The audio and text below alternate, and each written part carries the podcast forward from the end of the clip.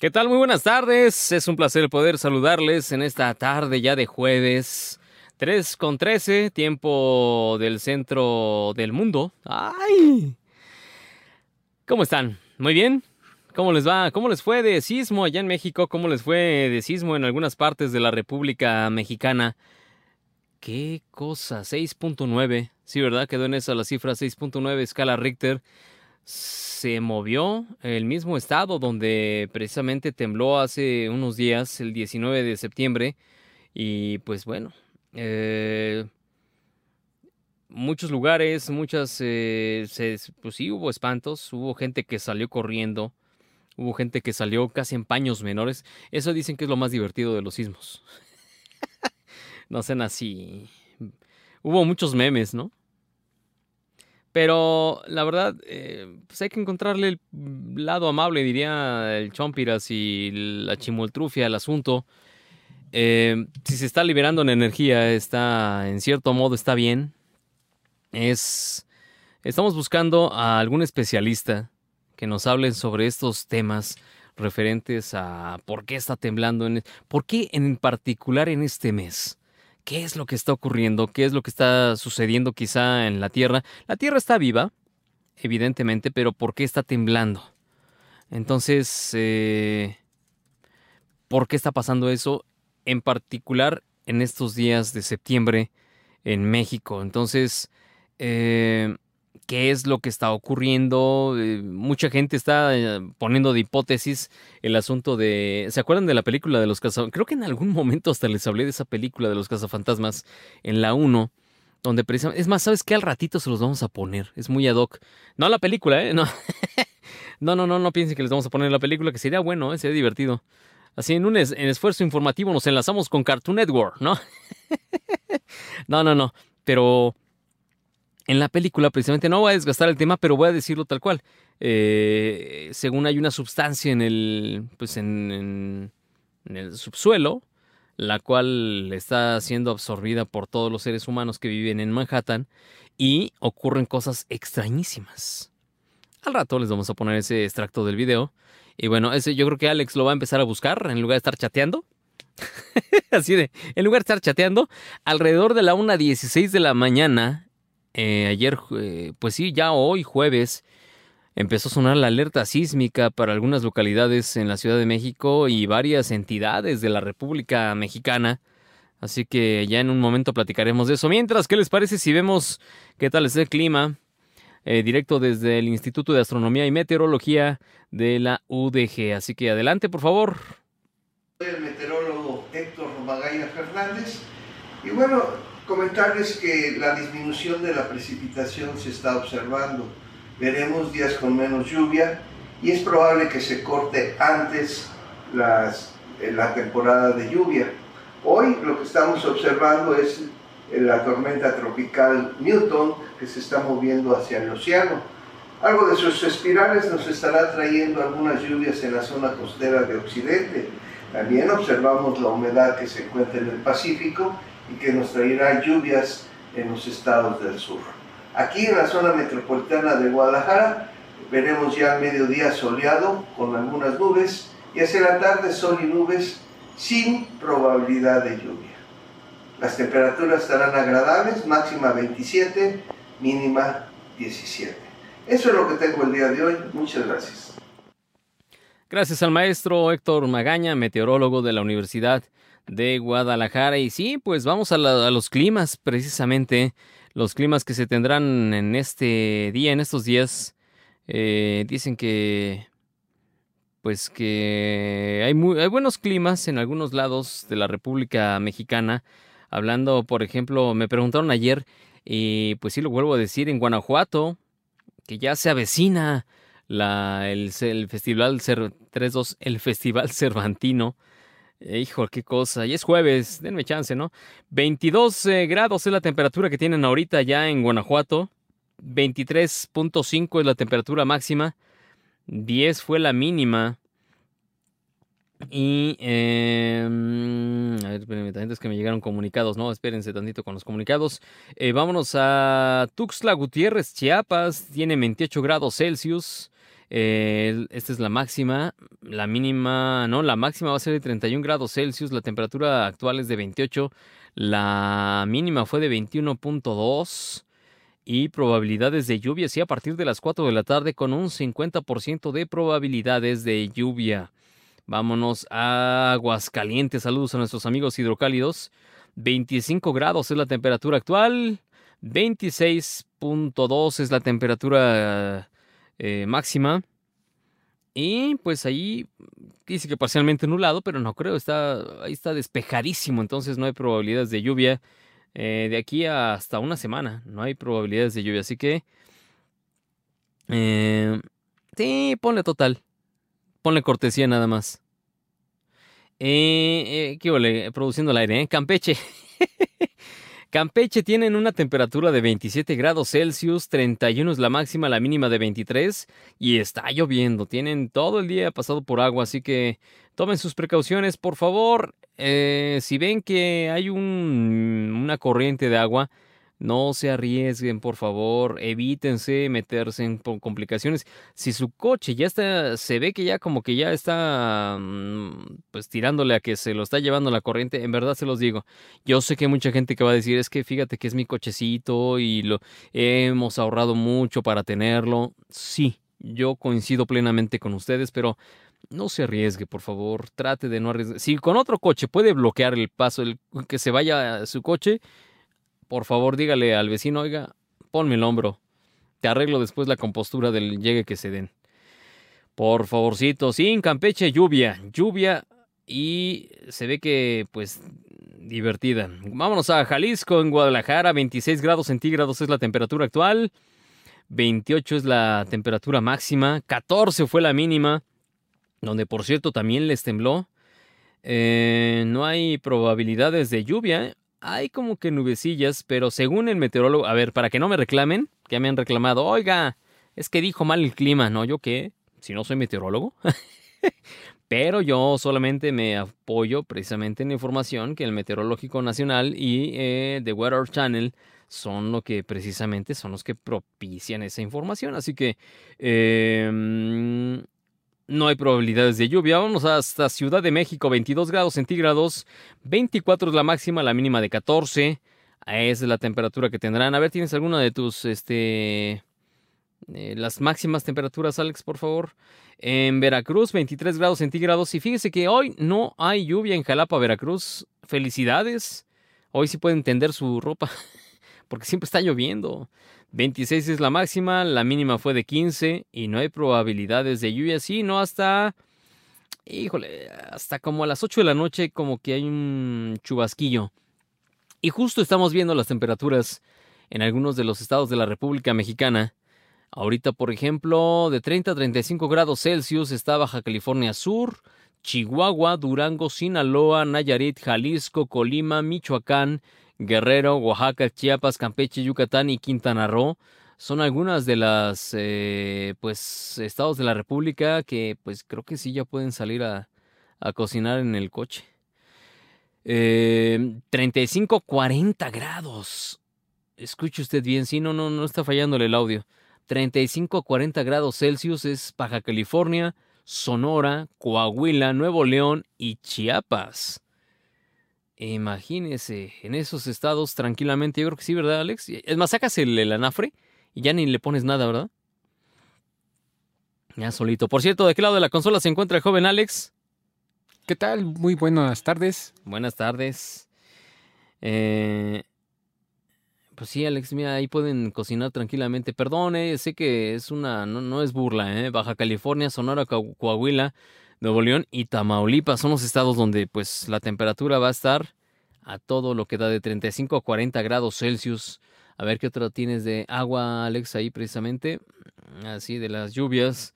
Em, Querétaro tiene 22 grados centígrados. La temperatura máxima va a ser de 23 y la mínima de 12 grados Celsius. Bien, nada más. Em, Empecemos por intervalos de pequeños chubascos que generan de 5 a 25 milímetros de altura de agua. Sonora, Querétaro, Estado de México, Ciudad de México, Morelos, Quintana Roo son los estados de la República donde pues va a llover un como un a tarugos, ¿no? digámoslo así. Luego, pues ya un poquito más fuertes, de 25 a 50 milímetros de altura, está Baja California Sur, Sinaloa, Nayarit, Tamaulipas, San Luis Potosí, Hidalgo, Puebla, Campeche y Yucatán. Reitero, Baja California Sur, Sinaloa, Nayarit, Tamaulipas, San Luis Potosí, Hidalgo, Puebla, Campeche y Yucatán. Yucatán, tome anotaciones, tome eh, nota aquellos eh, estados de la República Mexicana que se encuentran aquí. Luego de 25, no, de 50 a 75 milímetros de altura, ahí ya está siendo muy fuerte el agua. Es Jalisco, Colima. Pues a ver, a ver, a ver, a ver. Según acá de este lado, fíjense cómo se a veces. Según, a ver, espérenme. Sí, no. ¿Eh? Sí, ándale, sí, el que te puse. Ándele, miren, pronóstico meteorológico del área metropolitana de Jalisco. Sí, porque dije, no, espérense, está bien que me reclaman, pero ahí está, ahí está, ahí está, ahí está. Por horas es más. Ahí tiene 22 de septiembre el día de hoy, a la 1 de la tarde, 25 grados Celsius, a las 4 de la tarde, 29, 29 grados centígrados, eh, y a las 7 de la noche, 21 grados centígrados. Yo no veo lluvia ahí, ¿verdad? Quizá en el de las 7 de la noche ya se ve la nubecita medio medio fuerte, pero no. En fin, vamos prácticamente a una pausa. Regresando, tenemos varios temas que platicarles. Uno de ellos, pues precisamente lo del sismo y eh, el asunto político allá en México. Y por qué no, también vamos a ponerles el audio de lo que sucedió entre Jorge Ramos y el presidente López Obrador. Pausa, volvemos. 102.9 FM. Now Media Radio. Gracias por estar con nosotros. Estamos de regreso aquí en el 102.9 eh, y 1520 de amplitud modulada. Gracias a Now Media Televisión, Now Media Radio. Usted sabe que en punto de las 11 de la noche usted puede ver este programa si nos está escuchando en cualquier parte del globo terráqueo que no sea eh, Chicago y San Antonio o Houston pues este, usted puede vernos a partir de las 11 de la noche por la plataforma de nowmedia.tv y eh, este programa también se puede ver a partir de las 7 de la noche en la repetición que pone e-en medio evolución.com.mx. Y ahorita estamos en vivo a través de evolución.com.mx, así que corra a poner su televisión. Eh, ahora sí, como diría este Alex Lora, prende la, el radio, mamá, porque estamos saliendo. Oiga, pues, ¿qué cree? Ayer tiembla otra vez en casi toda la República Mexicana. Eh, pues estamos buscando, le decía especialistas, porque fue otro sismo de 6.9 escalas Richter con epicentro en Michoacán, ¿sí? Sacudió la madrugada de este jueves. La alerta sísmica volvió a sonar en Ciudad de México y otras entidades del país. Em, estados como Michoacán, Jalisco e incluso Ciudad de México, eh, desafortunadamente, pues sí, cobró dos vidas. El temblor tuvo epicentro en Cualcomán, Michoacán, donde fue precisamente el del 19 de septiembre. Entonces, pues eh, ya las autoridades están pues en pleno buscando eh, daños. La magnitud preliminar del sismo fue de, primero dijeron que era de 6.5, eh, después lo corrigieron, corrigieron la plana, el Servicio Sismológico Nacional corrigió la plana diciendo que era de 6.9 escala Richter epicentro 84 kilómetros de Coalcomal, Michoacán, muy cerca del lugar donde se originó el mismo del, pues, el, del lunes, el 19 de septiembre. Entonces, eh, la Secretaría de Seguridad Ciudadana de la Ciudad de México activó de inmediato, ya sabe que es los protocolos de revisión. Los eh, cóndores empezaron a salir volando. Cinco cóndores son los helicópteros. Eh, hicieron revisión Después de varios minutos de sobrevuelo, no reportaron daños hasta ese momento. La Secretaría de Gestión Integral de Riesgos y Protección Civil, para pronto, la Secretaría de Protección Civil instaló una mesa de coordinación con los organismos de las alcaldías. Recuerde que no son delegaciones, ya son alcaldías. Entonces, pues eh, hicieron revisión para registrar los reportes de cada demarcación y canalizarlos a un apoyo en Twitter, en una cuenta de Twitter que tiene la doctora Claudia Sheinbaum eh, la jefa de gobierno de la Ciudad de México dice tanto seguridad, eh, seguridad, sí, la Secretaría de Seguridad como el C5 me reportan que hasta el momento no hay daños en CDMX luego del sismo. Sigo pendiente e informando. Eso, es igual a me voy a echar una jetita y regreso, ¿no? pues sí, total. ¿Qué, qué haces esa hora? O tú dime, ¿qué haces? pues esperas reportes de los que te estén pasando precisamente.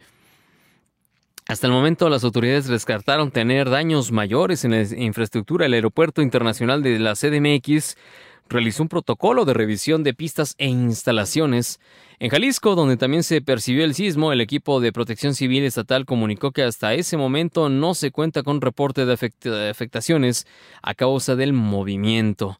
Eh, lo que sí les digo es que por si ustedes ven algo fastidiado en su casa, en sus fachadas, no duden en marcar el 911 en toda la República Mexicana.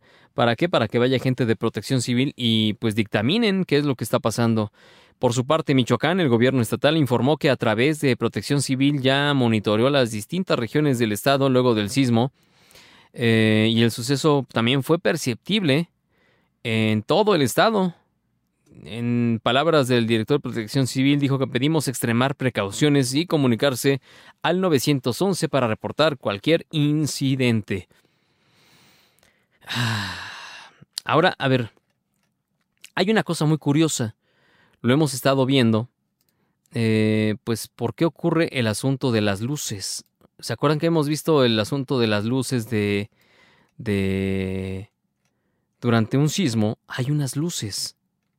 No sé si usted ha, yo creo que sí ha visto las luces, si no es, no vayas a la luz, no, no, no sé precisamente, pero sí hemos visto que hay luces y digo, ¿qué son las luces en el cielo cuando tiembla uno? A ver, Polo, ¿no, Alex? Ya que estamos por ahí eh, hablando de este tema precisamente, eh, con este movimiento de 6.9 escala Richter, otro fenómeno se presenta, como ya lo hemos visto en otros momentos, luces durante el sismo con destellos de tonos verdes y azules en el cielo. Se ve bonito, ¿no? Digo, no son auroras, auroras, boreales, ¿no? Esas solamente están en el norte del continente, en el norte, en el norte, muy al norte del continente americano y en otros sitios. Pero ¿qué son exactamente? Bueno, si bien eh, no hay un consenso definitivo, como dicen las autoridades, algunos investigadores han acuñado el término luces de terremoto, así le ponen, luces de terremoto.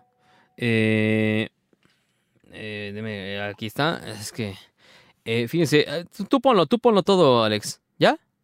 Este, esas luces de terremoto, a ver, observémoslas ustedes las vieron y no te escucho nada, pero a ver, este, ahí estamos tomando, estamos, ahí, vean nomás, eso, miren nomás, que volé esas luces.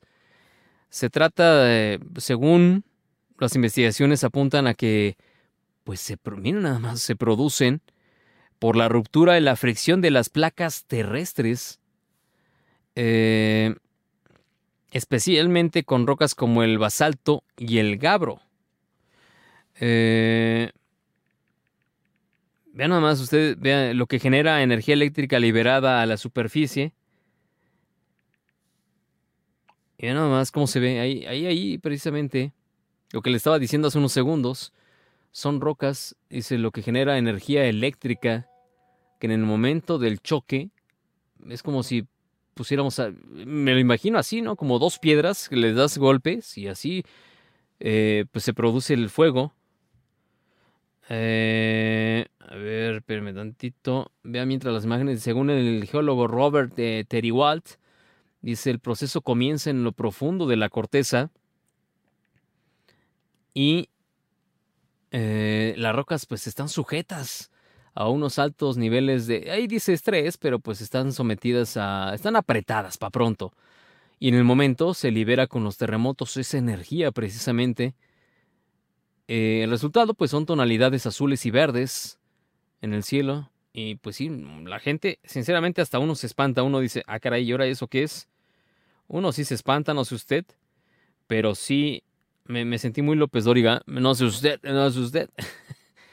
Pero hay que suscribirse, por cierto, a ese portal. Muchas gracias por la información de Grupo Expansión. Pero uno sí dice, ¿y ahora? ¿Y esos, y esos ruidos qué son, apa?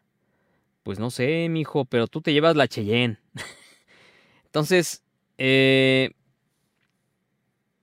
si usted ve todavía esas luces en el momento en que está temblando, evidentemente todavía hay un movimiento telúrico, como se, se les llama a estos. Entonces, eh, por favor, una cosa que sí es muy importante, ¿sabes qué? Hay que buscar a alguien de protección civil. ¿Me recuerdas, Alex? Buscar a alguien de protección civil porque necesitamos eh, saber qué es lo que está ocurriendo allá en México. Y dos, qué importante es tener eh, ubicadas bien los lugares, eh, pues, los lugares, ¿cómo decirle? Los lugares que sean seguros dentro de su hogar. Es muy importante saber eh, los, eh, eh, ¿cómo se llaman? Los muros de carga, saber, tener muy claros eh, dónde son las partes donde uno puede quizás hacer el, ¿cómo le llaman? El triángulo de la vida, ¿sí? Que debe ser una, un área segura precisamente, porque mucha gente sale a la calle y perdón, pero pues te puede caer un poste de luz, te puede caer cables, eh, puede caer algún muro quizá de algún edificio cercano. Entonces, como que es un arriesgue por todos lados, o sea, no tienes para dónde. En muchas ciudades, como en Ciudad de México, pues no tienen a dónde. ¿Tú saliste, sab- supiste que saliera alguien de allá de, de CDMX a la calle o no? ¿No? Todos estaban dormidos. No, no vi. No viste. Bueno, está bien. Pero eh, mucha gente, la verdad es que sale a la mitad de la calle y, a ver, pueden haber atropellados, pueden algún despistado que no sepa que está temblando. Eh, dicen, ay, mira, la avenida para mí solito, pues cuál, está temblando. Dos, los cables de alta tensión. Hay que pensar en todo eso, por favor. Y si vive en un edificio alto, también es complicado el asunto. Mucha gente dicen, los eh, estru- estructuristas, lo que he leído es que dicen, váyanse hacia la azotea o hacia el famoso, ¿cómo le llaman ahora? Roof garden. Y que no es otra cosa más que la azotea, ya para pronto.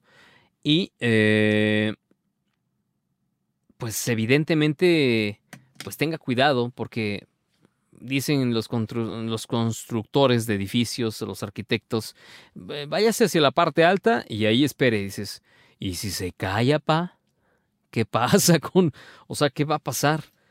Eh, interbancario.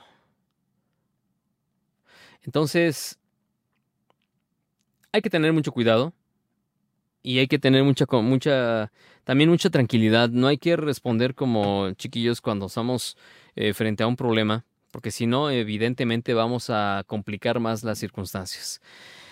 En fin, eso es lo que ocurrió con respecto al sismo. Ya vimos lo de las luces y ahora vamos a, otra cosa bien divertida.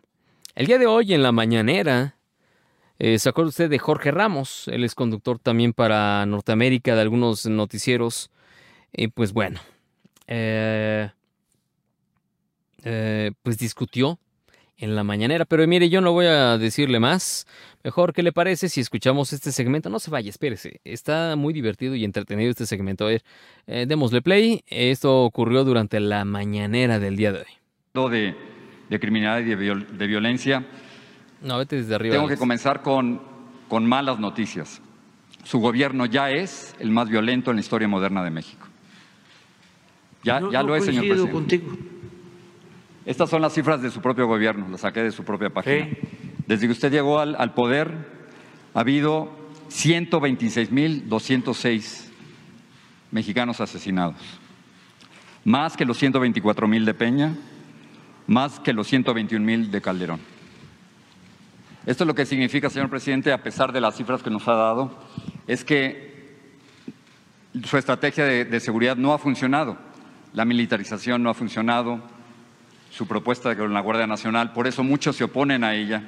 Y la idea de abrazos no balazos han sido al, al final más balazos. El, problema, señor presidente, es que si usted no corrige, las cosas se van a poner mucho peor. Yo sé que usted dice que vamos bien, pero si, si no hay una corrección y siguen matando 84 mexicanos por día, como acaban de, de ocurrir el pasado mes de agosto, al final, cuando usted entregue el poder, el primero de octubre del 2024, va a haber 191 mil muertos. Entonces, No coincido contigo, eh, no estoy de acuerdo y considero que no tienes razón. ¿pero en, en qué parte no tengo razón? Estos son cifras En de su los gobierno. datos. Pero es que son sus datos, señor A presidente. ver, te lo muestro, te muestro mis No, datos. Pero es que yo los saqué de su, yo los saqué de su propio. Y yo de- también. Son datos. Nada más es cosa de cómo los presentas tú y cómo consideramos nosotros deben darse a conocer. Son del secretariado si me ejecutivo Sí, del secretariado. y las cifras son, la- las acabo de sacar de las, de las cifras que ustedes Sí. publicaron el, el martes pasado. Sí. O sea que ya es el gobierno más violento en la historia Sí, moderna de México. Sí, pero déjame que yo te este, explique cuáles son nuestras cifras. Sí, vamos a comparar gobierno con gobierno.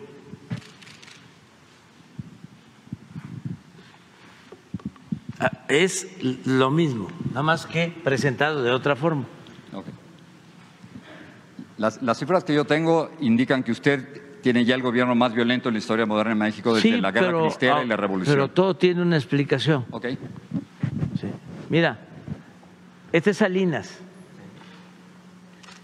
En su gobierno hubo un incremento en homicidios del 9.2%. Con Cedillo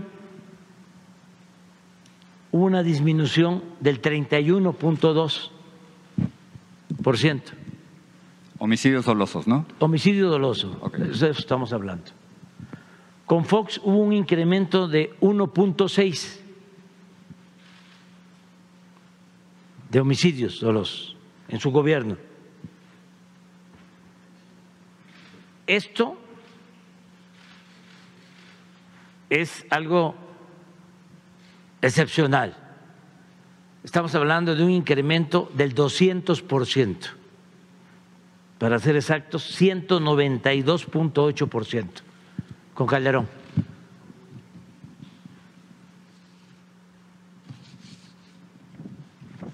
Con Peña, 59% de incremento.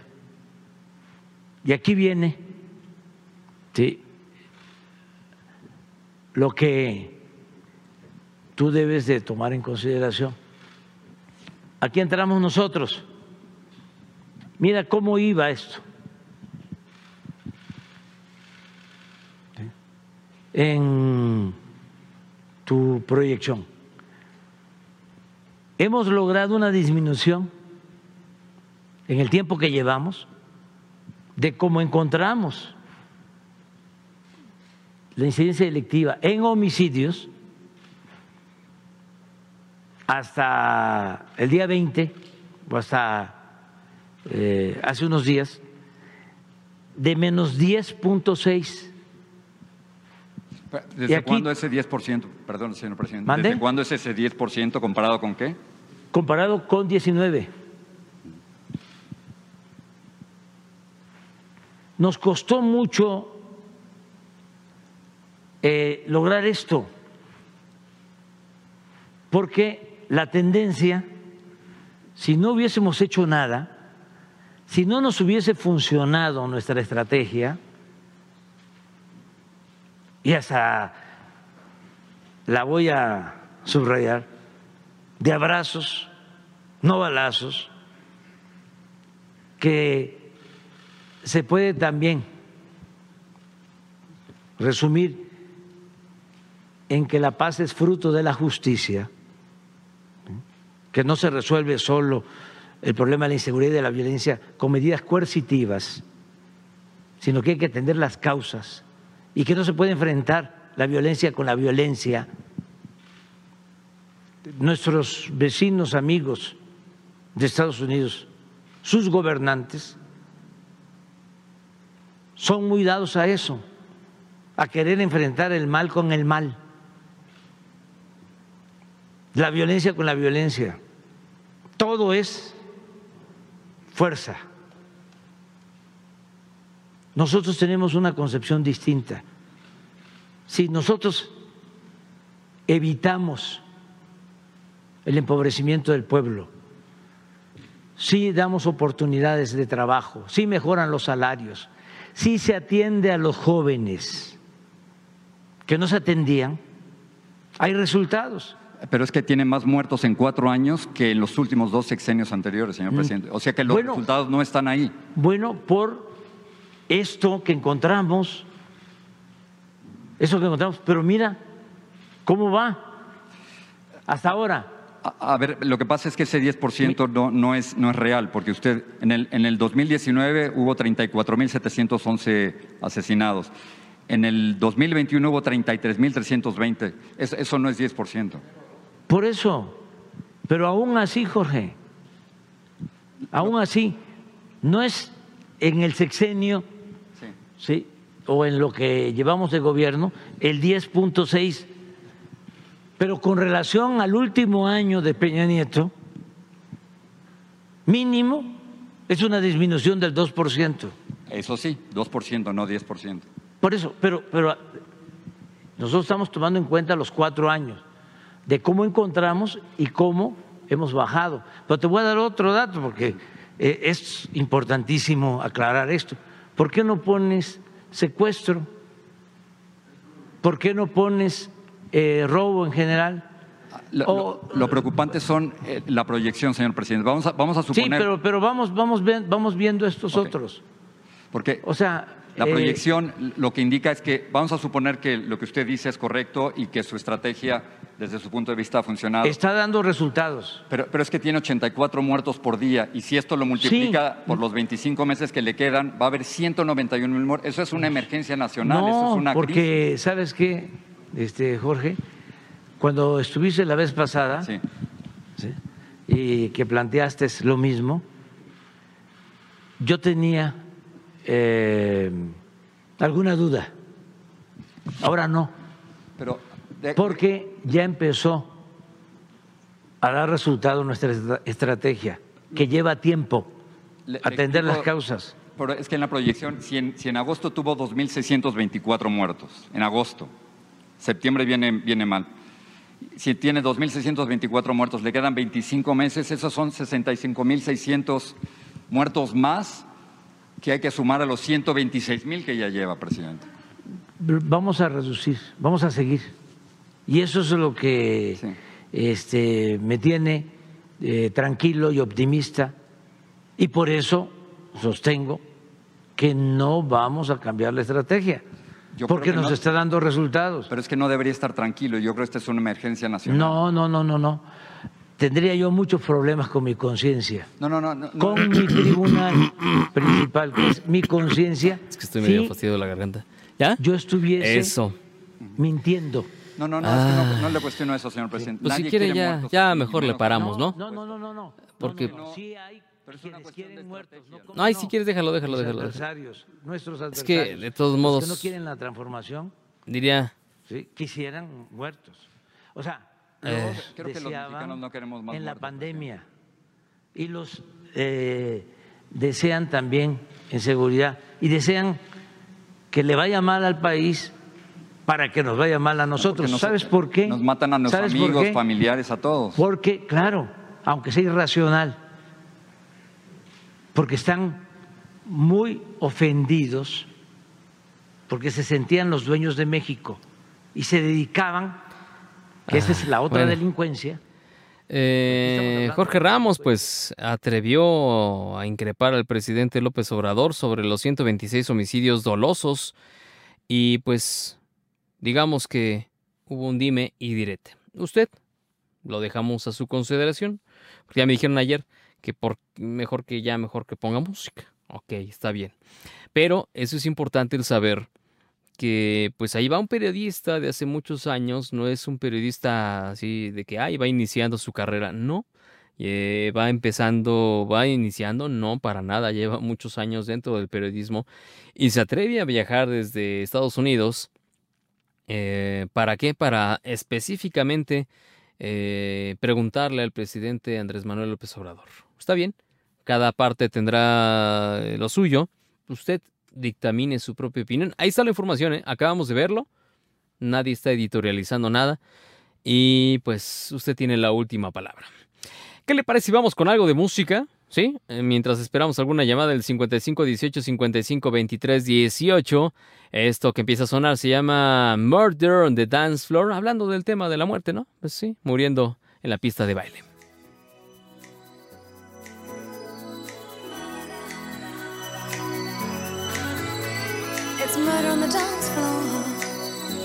You better not kill the groove, DJ. gonna burn this goddamn house right down. Four, three, two, one. Oh, I know, I know, I know, I know, I know, I know, I know about your kind. 1520 AM. Now Media Radio. Gracias por estar aquí con nosotros. Ya estamos de regreso a través del 102.9 de 1520 de amplitud modulada. Vamos a la línea telefónica del más 52 55 18 55 23 18. ¿Quién anda por acá? Ah, ¿Qué tal? Buenas tardes. Mi nombre es Luis Muro de San Diego. Ah, desde San Diego, California. ¿Cómo está? ¿Todo bien? Todo bien, gracias a Dios, Mita. Este, aquí Está muy alto, está muy alto. Un momento de, de su programa, de la música, de, del solecito, de todo. Gracias a Dios. aquí andamos. Dale una ecualizada, no seas malito, Alex. Espérame tantito. A ver, siga hablando un poquito, este, Luis, porque se oye como que alguien le movió al, al DS de la Desta. A ver, sigue hablando un poco, por A favor. ver, este, ahí me dicen Quit- que se oye bien. ¿cómo Quítale agudos, quítale agudos, quítale agudos. Probando 1, 2, 3. Check 1, 2, 3. Dale No sé gravecitos. si me escuchen bien por ahí. A ver, sigue hablando. Sí, estamos en vivo, ¿eh? Esa es la diferencia de estar en vivo y estar grabados. Ok, ya. Pues aprovechando entonces para el check el check, saludos a toda la, la familia de Evolución Radio. Pregunta, pregunta. ¿Tiene usted, a ver, una pregunta. ¿Tiene usted altavoz? Eh, tengo un sistema de manos libres, pero Sería excelente Ah, que tomara, ¿lo si pudiera, si ¿cómo lo pudiera. Ah, creo que está mucho mejor. A ver, hable. Eh, aquí estamos. Ah, sí, sí, está mucho mejor. Sí, está mucho mejor, ¿eh? Sí, sí, sí. Perfecto. eh, Está mucho mejor. Gracias, oiga, qué amable. Sí, porque se oía muy raro. No, no, Pero a ver. no, es que soy raro, soy raro. Ah, no, hombre. A ver, cuéntenos qué Eh, pasó. No, no me, no, me, no me gusta ser tan común, me gusta ser diferente.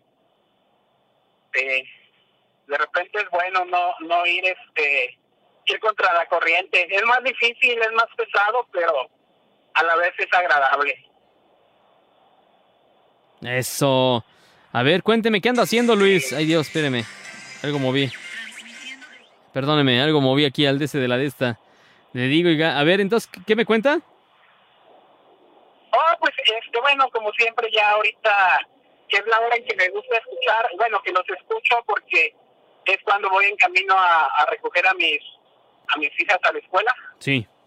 Este, entonces, para mí está perfecto hasta cierto punto este horario porque funciona para mí. Aprovecho a disfrutar, escucharlos y la música mientras voy manejando para recoger a mis pequeñas. Ah, miren nada más. ¿Y Sí, qué opina al respecto de lo que platicamos?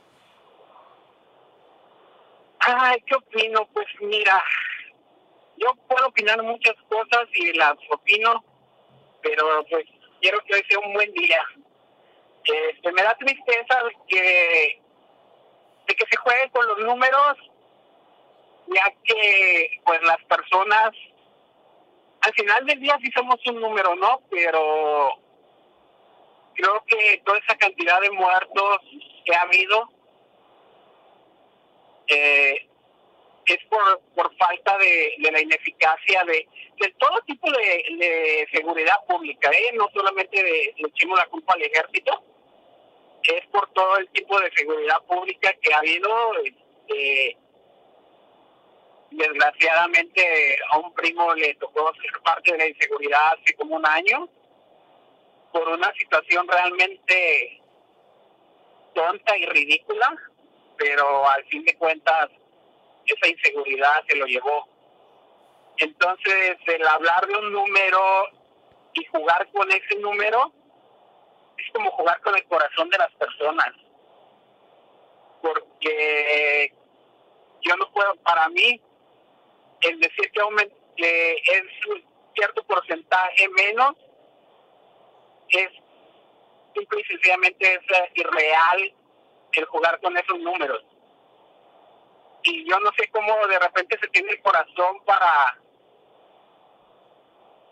pues digámoslo como es, para mentir y para manipular las cosas a su propia conveniencia.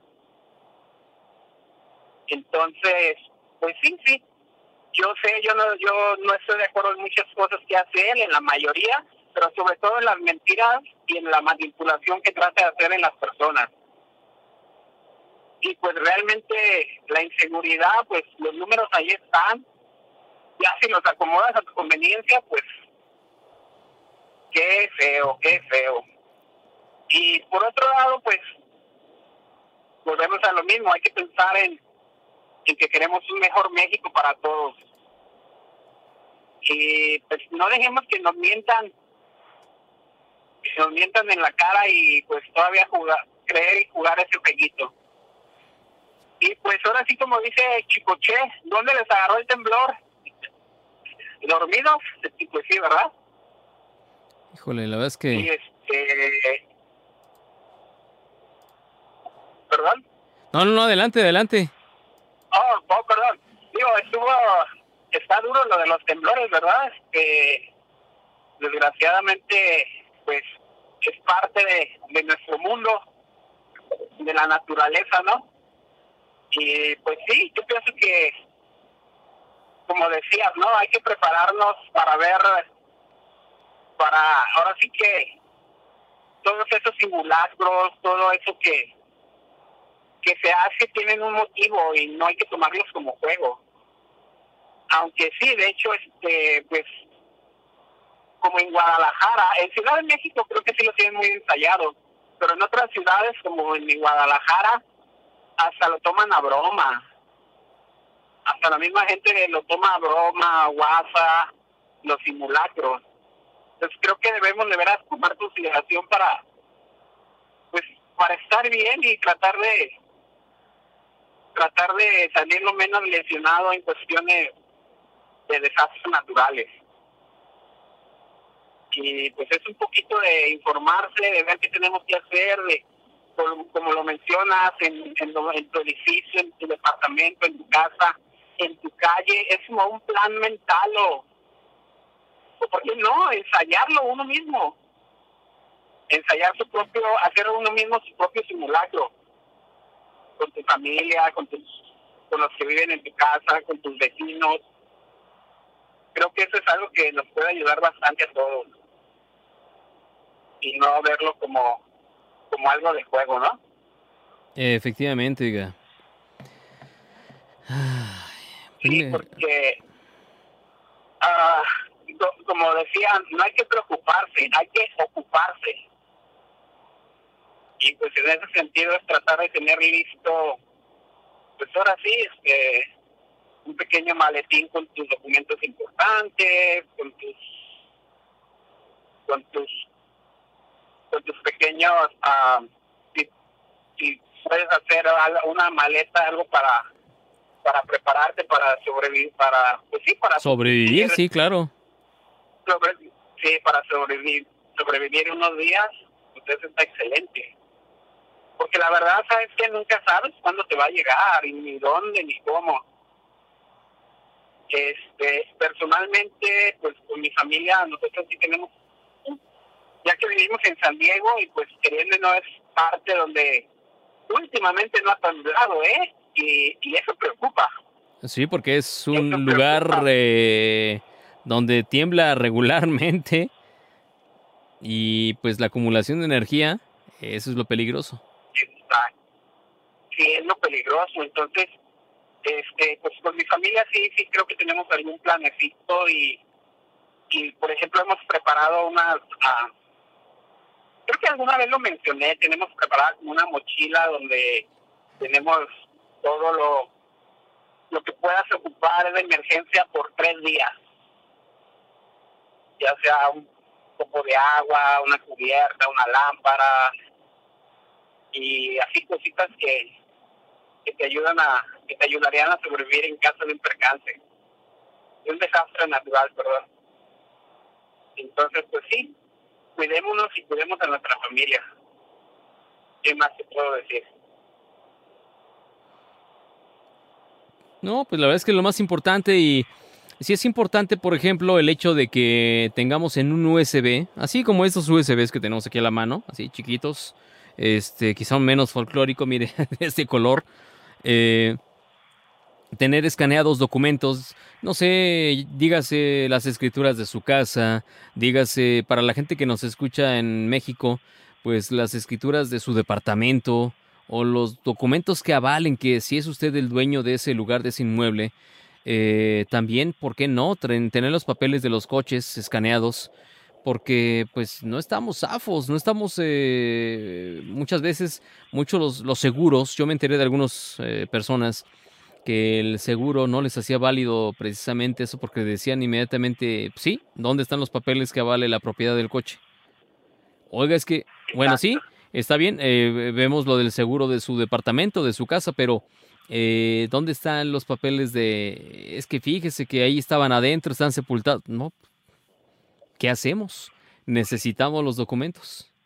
Entonces, eh, sí, la verdad, suena... No sé cómo llamarle, pero es pecar de precavido en ese sentido. Mucha gente quizá van a decir, ay, Misa, ahí viene el tío Misa diciendo este tipo de cosas, pero es importante tener escaneados esos documentos. Quizá, pues, el pasaporte, la visa, si tienen, eh, son importantes tenerlos escaneados. Entonces, de alguna forma, quizás si vamos eh, al consulado y demás, ahí está mi, mi papel escaneado, ahí está, entonces déme chance de salir, déme chance de entrar, no sé. En verdad, eh, debemos estar prevenidos, es lo importante. Y con respecto al otro tema, pues, ¿qué le digo? Eh, ahí está la información, acabamos de presentarle precisamente, fue extensito el audio que el video que les pusimos, pero lo quisimos poner de esta forma, ¿para qué? Para que lo vieran completo, lo escucharan completo y que ustedes pues se dictaminen su propia opinión. Aquí no decimos ni sí ni no, sino todo lo contrario. Ustedes dictamínense su propia opinión a raíz de la información que se les da, a raíz de los sucesos que suceden que solamente se los presentamos y así de sencillo. Es nada más eso lo que se hace. ¿No? Sí, sí, sí tiene razón. Es que estar informados, básicamente. Estar informados y, y, como lo vuelvo a, a repetir, ver varias opciones. O sea, tú nos diste esa información, que eso nos salga a la cosquillita a, a poner atención en, en lo que dice otra estación de, de televisión en respecto a las noticias. Si puedes leer un libro, léelo, una, perdón, un periódico, si puedes consultar algo en internet de una buena fuente. Hay que hacerlo, porque sí, sí, es muy importante estar informados para poder tomar una decisión, una decisión lo menos equivocada que pueda uno, porque pues desgraciadamente en el caso de este presidente, él desde el principio vendió una idea la cual pues ya está toda desvirtuada. Él, él ofreció muchas cosas que, que la verdad sí, en su momento yo sí deseé, aunque te digo, deseé que fuera que fueran ciertas, eh, porque pues debido a, a los antecedentes que tiene, pues no, era algo muy difícil de lograr y pues mira, se ha comprobado que, que se ha desvirtuado todo esto. Y pues sí, informémonos y hablemos con nuestra familia, que se informen, que vean todo y, y sabes que algo importante, Misael, fomentar con nuestra familia los valores, fomentarles el, el respeto, el cariño y valorarnos cada uno como persona, porque volvemos a lo mismo, se toman a las personas como un número. Y no, créeme que créeme que esa cantidad de desaparecidos los lloran en su casa, eran eran padres, hermanos, hijos y los lloran en sus casas, los extrañan en sus casas. Que, que ya esos números no nos hagan sentir un número más, no, son personas, fueron personas, es alguien a quien alguien le preocupaba, a quien alguien quería. Estuviera, hasta- estuviera haciendo, ahora sí, estuviera haciendo lo que estuviera haciendo. Sí, porque pues desgraciadamente la falta de valores llevan a mucha gente a, a hacer muchas cosas que muchas cosas que pues no no son las correctas quizás no ven la manera de otra manera de lograrlo pues no ahora sí que por ese lado pues no no los puedo juzgar pero sí deberíamos de, de que se promovieran más los valores entre las personas Eso. porque eso nos lleva a deshumanizarnos y al deshumanizarnos pues ya no nos preocupa el no nos preocupa el, el prójimo y debemos, debemos de, aparte de informarnos y de ver todo, preocuparnos por, por el prójimo. Eso, ocuparnos por el prójimo es lo más importante, creo, ¿no? Sí, sí, porque, pues sí, desgraciadamente, pues nos perdemos en- a veces en uno mismo con las problemáticas y las situ- situaciones que tenemos y nos olvidamos de los demás. Pero no hay que pensar más en, en pues, eh, empezando en tu familia, en tu núcleo y expanderlo hacia, hacia la comunidad, hacia las demás personas, de preocuparnos por los demás. Este, yo siento que eso debemos hacer. Bueno, pues así, ahí está su punto de vista. Esa, esa es mi opinión. Sí. Esa es mi opinión. Ahí está. entonces, pues es mi sugerencia. Pues le agradezco mucho, oiga. Y cuénteme, ¿qué canción vamos a poner hoy? ¿Qué se le antoja escuchar allá hasta San Diego? Pues mira, pues mira, ya que estamos en un mundo loco, en una locura total en todo esto, me gustaría escuchar una de Guns N' Roses, eh, Bienvenidos a la Jungla. Ah, pues, ¿qué le parece si me ayuda a presentarla? Sí, por supuesto que sí. Saludos a toda la familia de Evolución Radio, cuídense y vamos adelante. Y ahora aquí en eh, Radio en Evolución Radio, a través de New Media Radio, presentamos Guns N' Roses con Welcome to the Jungle. Gracias, cuídese mucho. Igualmente, cuídense, hasta luego.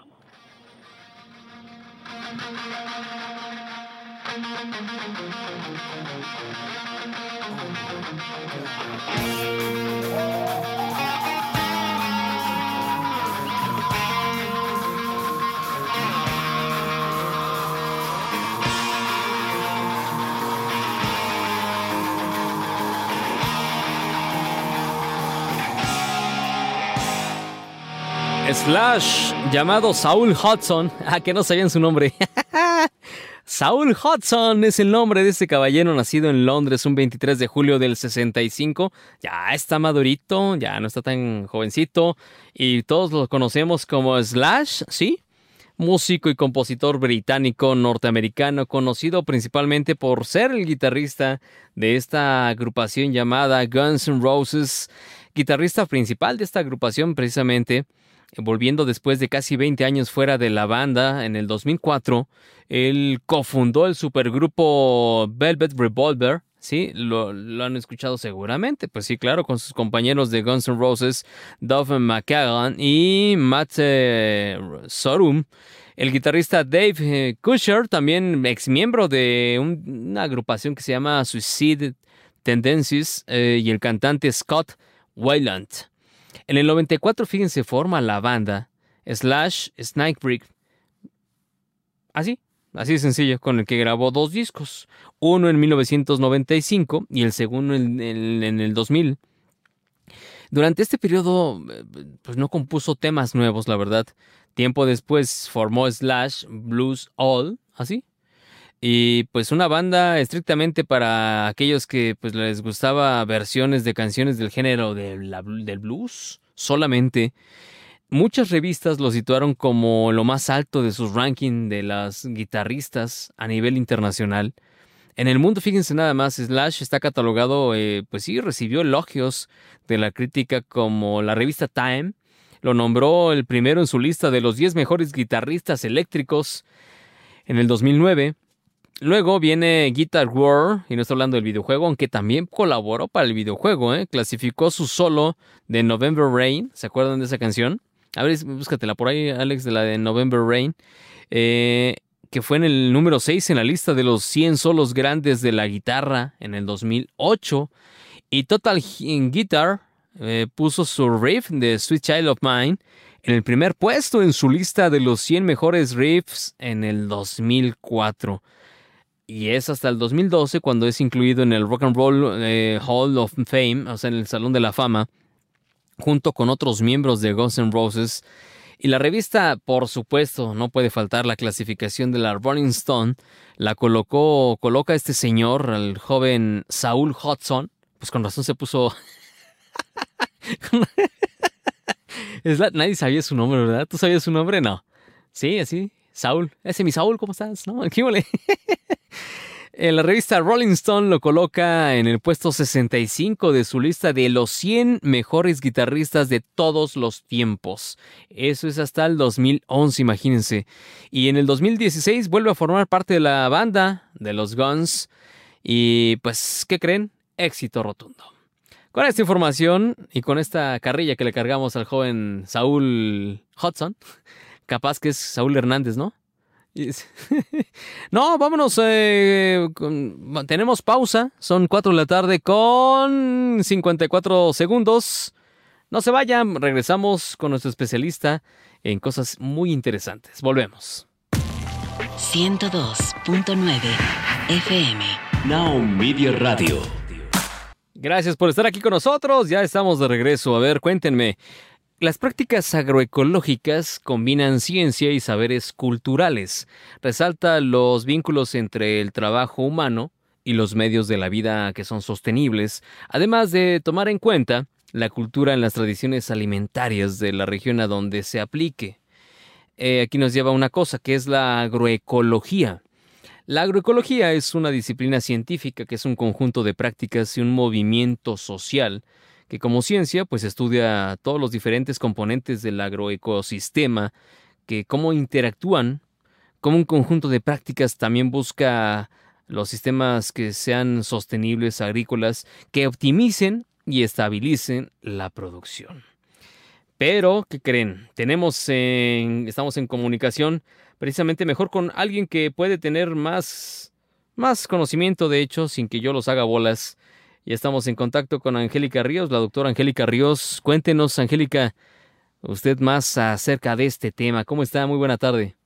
Muy bien, ¿y todos ustedes cómo se encuentran? Excelente de escucharlos y de saber que eh, este tipo de temas hay alguien que los explica y que mejor que los especialistas como usted. Ah, muchas gracias. Pero lo importante es que la información la puedan asimilar todos y la puedan eh, practicar en algún momento. ¿Qué es la agroecología para fines prácticos? Bueno, la agroecología es una disciplina, una ciencia que estudia lo que es la agricultura y la interacción del ecosistema, así como mo- movimientos culturales que estos se practican con los agricultores. Y esto lo que trata es de conservar el ecosistema o el medio ambiente lo mejor posible para que no se degrade y este pueda seguir funcionando como un sustento. En lo que es el sustento, pues es en la producción de alimentos. Producción de alimentos, muy importante. Ahí es donde entran los, eh, pues, las formas diferentes ya de producción de alimentos. Sí, sí, mire, lo que pasa es que eh, actualmente la producción de alimentos es desmedida, o sea, se produce alimento en, una por- porción de hectáreas muy grande. Entonces, hay muchísimos vegetales, por decir, muchísimos árboles frutales, pero todo eso es descuidado. ¿Por qué? Porque como se produce en masa y se llama a eso, la producción masa y de un solo cultivo se le llama monocultivo, o sea, un solo cultivo de lo mismo. Entonces esto tiende a llenarse de plaga o de malezas o de un montón de enfermedades. Y como es un solo cultivo, también no hay variedad en el suelo que lo nutra. Otras plantas cumplen esa función, nutrir el suelo y así pueden eh, crecer las demás plantas e insectos que se necesitan para, hacer, para polinizar, para distribuir semillas, etcétera. Entonces, como eh, todo esto se ve perturbado por los monocultivos, lo que ocurre es que el suelo se va erosionando. Entonces, para también compensar todo eso, aplican muchísimos agroquímicos, ya sean insecticidas, ya sean herbicidas, ya sean a- abonos in- este, inorgánicos, o sea, que son de origen em, químico. Y todo eso provoca erosión y daño al medio ambiente, lo que puede dañar a, a algunas plagas. Esto daña a animales benéficos, a otros insectos benéficos, y no solamente a insectos, también contaminan el suelo, alimentos y tierra, este, agua subterránea. Entonces, ¿cuáles son los 10 elementos, pues, para eh, mencionar de forma práctica? A ver, eh, yo tengo un huerto pequeño, quizá vamos a hacerlo para algo práctico.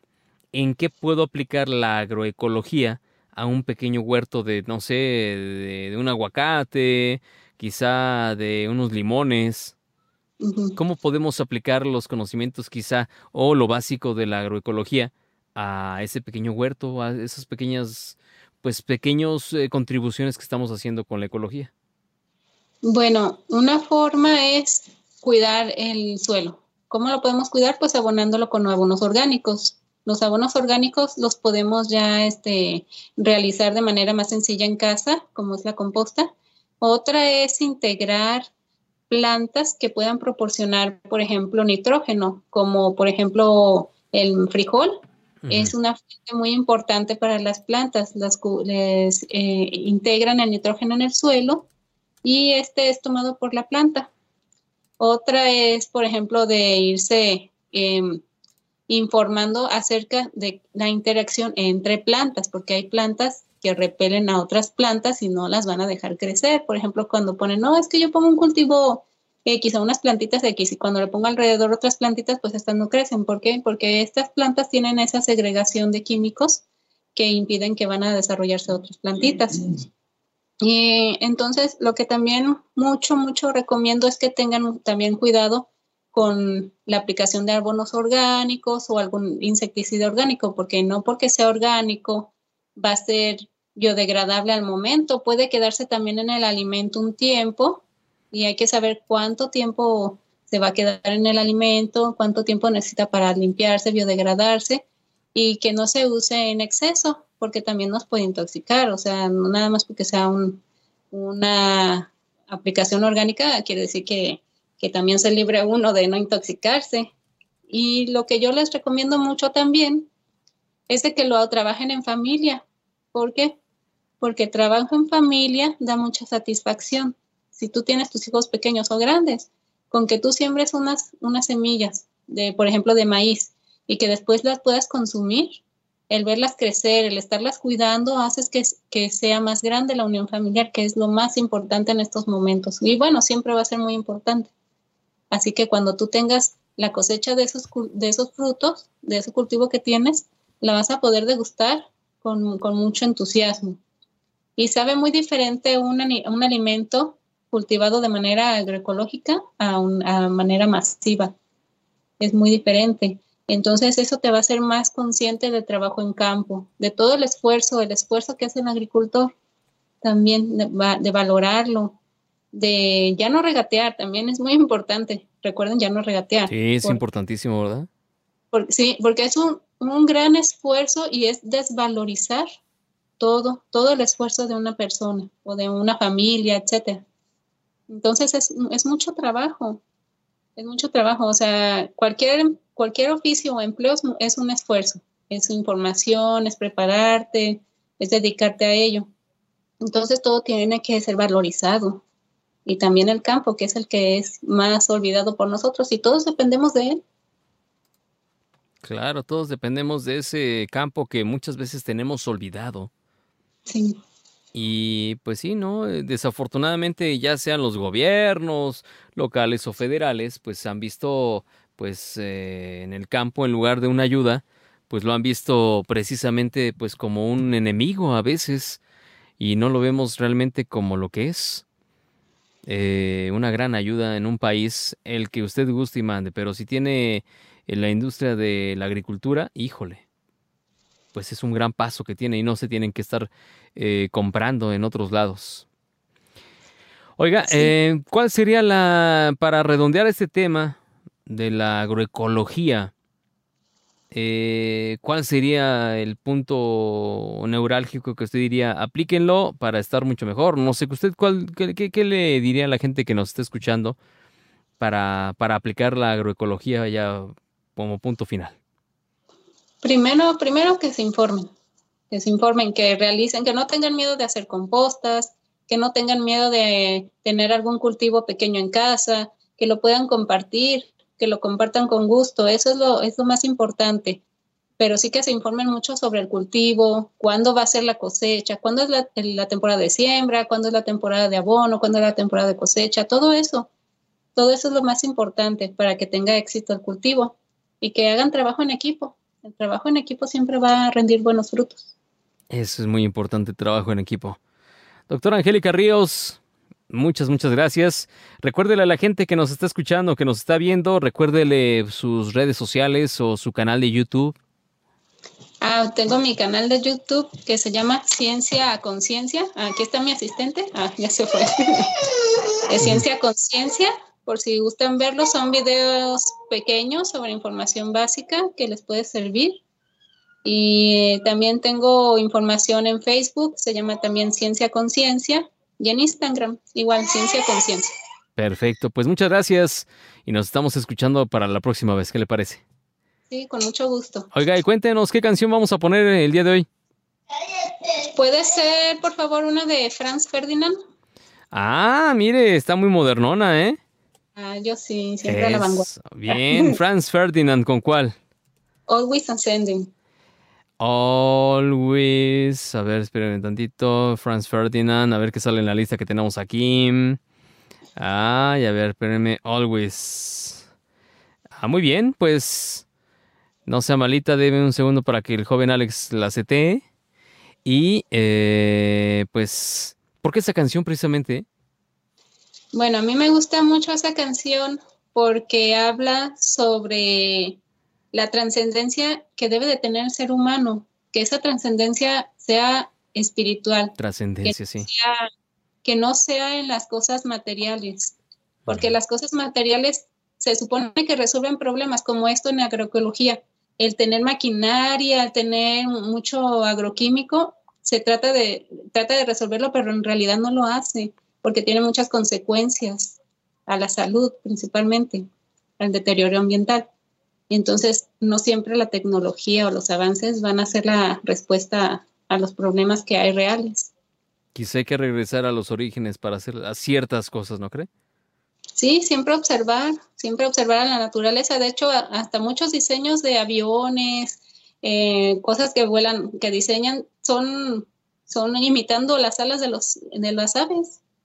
O sea, son diseños de, esa, de, esa, de ese modo. O luego eh, aparatos que hacen la NASA para poder explorar, que parecen unas patitas de araña o que los, los usan, o sea, son articulaciones de los arácnidos. Entonces, realmente es imitar a la naturaleza, observarla. Exacto. Eh, es observar y copiar lo bueno de muchas cosas, ¿no cree? Sí, trascender realmente. Eso, pues adelante con su canción, por favor. Y gracias nuevamente.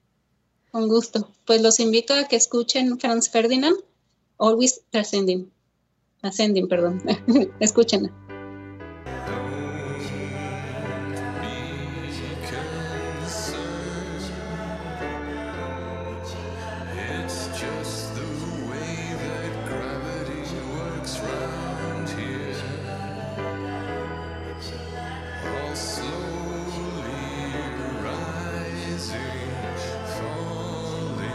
Franz Ferdinand, esta banda británica del llamado movimiento indie rock, formada en Glasgow y allí en Escocia en el 2001. Esta banda pues originalmente estaba compuesta por Alex como vox, principal en la guitarra solista y teclados, luego estaba Bob Hardy en el bajo, luego Nick McCarthy en la guitarra rítmica, teclados y coros y Paul Thompson en la batería.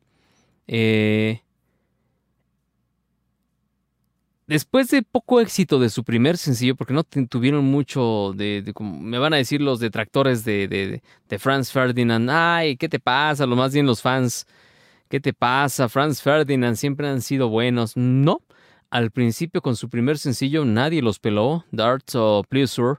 El grupo pues alcanzó buenos puestos después de que su segundo sencillo, Take Me Out, fuera publicado en el 2004 precisamente con ese material y pues llegó al número 3 en los rankings de popularidad a nivel internacional. Hasta se llevaron un premio, imagínense. Eh, principalmente un premio de los British. De los British. Entonces, estos señores eh, les empezó a costar un poco de trabajo, pero con el Dark of the Matin, eh, y Michael Llegaron a la posición número 17 y se mantuvieron durante más de medio año en los gustos del público, vendiendo, escuche usted, más de 5 millones de copias alrededor del globo terráqueo.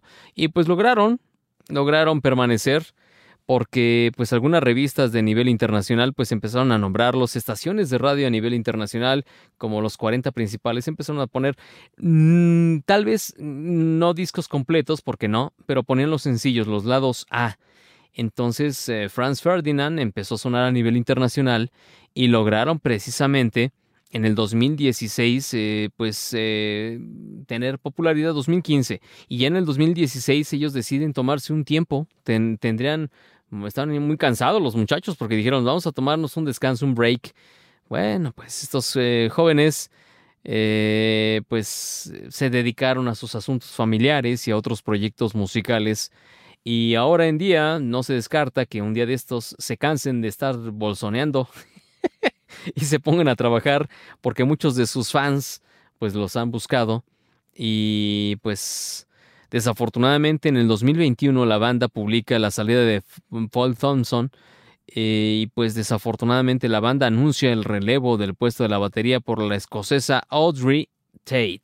¿Y por qué digo desafortunadamente? No, no es porque sea una mujer o no, otro, otro personaje, no, sino porque pues ya no son la misma esencia que eran al principio. En fin, estos jóvenes que quieren trabajar poco, qué bárbaros.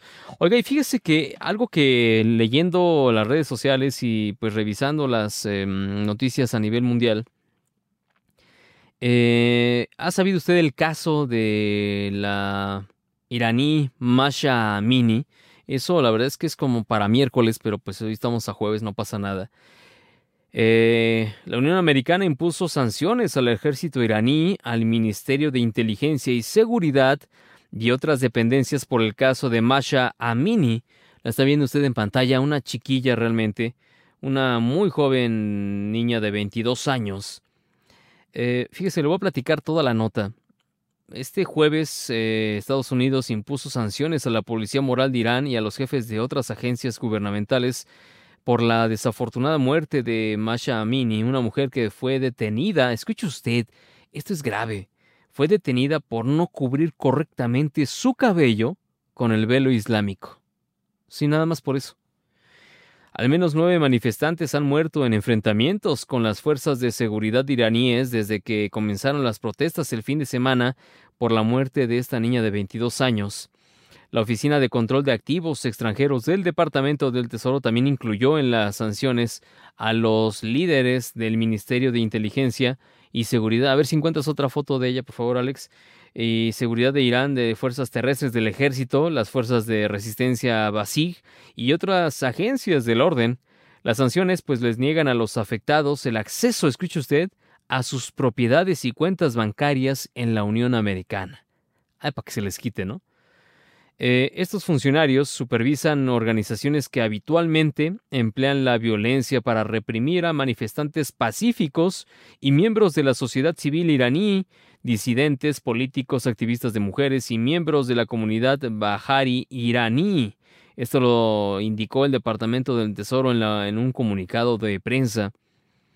Eh, la policía moral detuvo a Mini la semana pasada, recordemos. Vean más, una niña, la verdad. Y guapa, por cierto, ¿eh?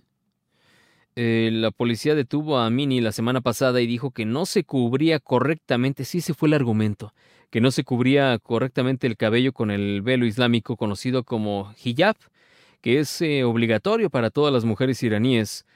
La joven pues perdió el conocimiento en una comisaría. ¿Y qué cree usted? Casualmente como lo que ocurrió hace unos, pues yo creo que unos 15 días, 20 días, donde una mujer desafortunadamente eh, discutiendo, el problema fue discutir con su pareja. Discutió con su pareja, la subieron en una patrulla y ya, eso le valió fallecer. La policía dice que murió de un infarto y niega que haya sido maltratada. Su familia dice que ella no tenía antecedentes de problemas cardíacos y su muerte bajo custodia policial pues ha provocado atrevidas protestas de manifestantes. En fin, qué bueno que les están pues deteniendo sus activos estos personajes y van a seguir las manifestaciones allá. Veremos en, en qué queda, en qué, qué- qué para la muerte de esta joven Amini de 22 años. Vámonos, de aquel lado de la consola se encuentra el joven Alex. Hasta luego, buen jueves. Yo soy Misael Martínez, gracias, buen jueves Alex. Y vamos con este cover, November Rain. Este es un cover, a ver si le gusta. Y lo escuchan solamente a través de Now Media Radio. Y si Dios quiere, nos escuchamos y nos vemos el día de mañana. Cuídense mucho. Bye bye.